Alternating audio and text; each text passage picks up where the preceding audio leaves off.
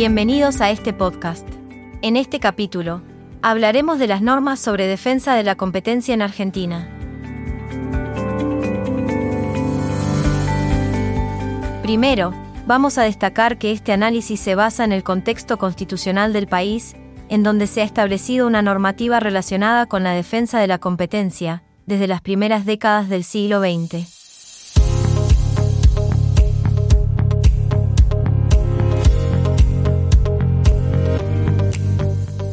La regulación del mercado siempre ha estado respaldada por el poder de la policía estatal, que le permite al gobierno regular las actividades económicas para garantizar un funcionamiento justo y equitativo del mercado.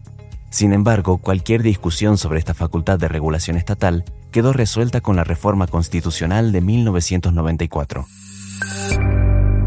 Además, esta reforma incorporó disposiciones relacionadas con la regulación en materia de defensa de la competencia en el artículo 42 de la Constitución Nacional Argentina. Esto establece que las autoridades deben asegurar la defensa de la competencia contra cualquier forma de distorsión de los mercados y el control de monopolios, tanto naturales como legales.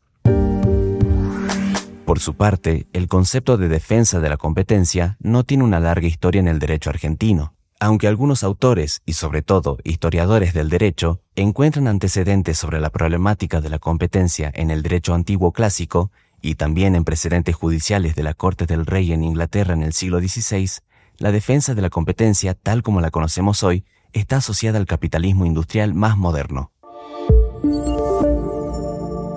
En el caso de Estados Unidos, la defensa de la competencia comenzó a tomar forma en las últimas décadas del siglo XIX.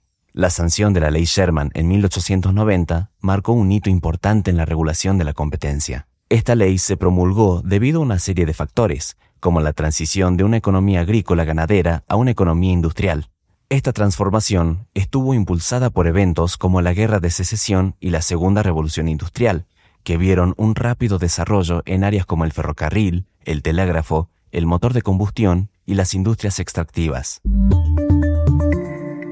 Para financiar estos nuevos emprendimientos se utilizaron estructuras como fideicomisos o trust que permitían desmembrar la propiedad invertida por los inversores y diferenciar entre la persona que aportaba los fondos, la persona beneficiaria de la inversión y el administrador del fondo.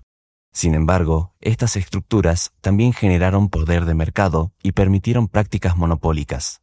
La ley Sherman fue la primera medida del gobierno federal estadounidense para limitar los monopolios, declarando ilegales los trusts por considerarlos restrictivos para el comercio internacional.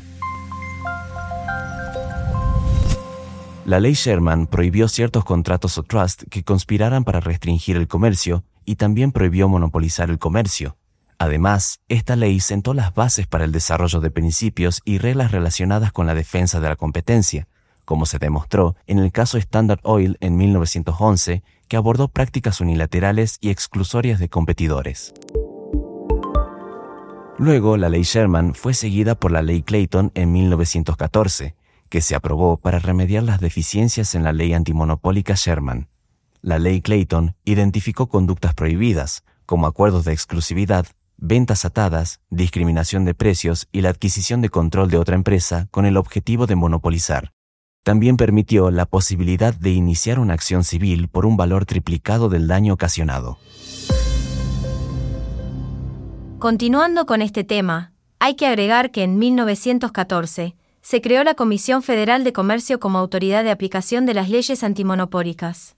Luego, en 1936, se promulgó la ley Robinson-Patman sobre discriminación de precios en los Estados Unidos.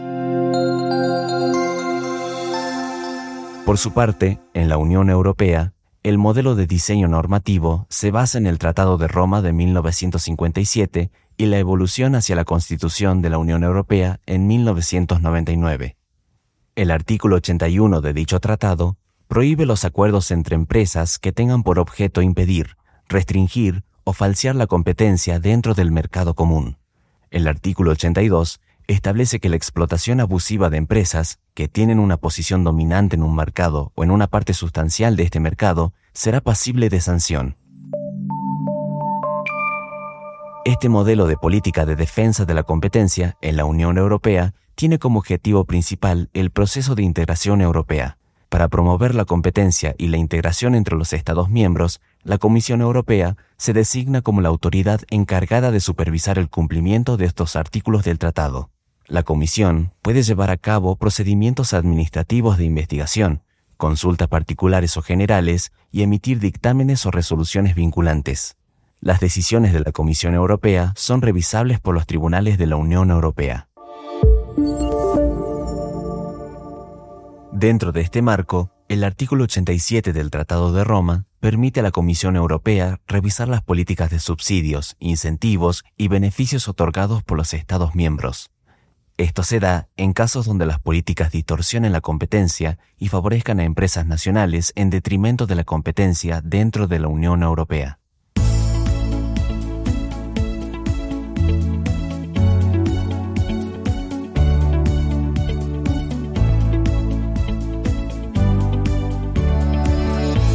Como resumen general de este episodio, vamos a entender que la defensa de la competencia es un elemento crucial de la regulación económica en Argentina, Estados Unidos y la Unión Europea. La misma está diseñada para promover la competencia y prevenir prácticas anticompetitivas y el abuso de posición dominante en el mercado. Cada región ha desarrollado su propio marco legal y mecanismos de aplicación, pero el objetivo común es garantizar mercados justos y competitivos. Esto fue todo por hoy. Recuerden ver la teoría en los libros, no solo en el módulo. Los esperamos en el próximo podcast de la carrera.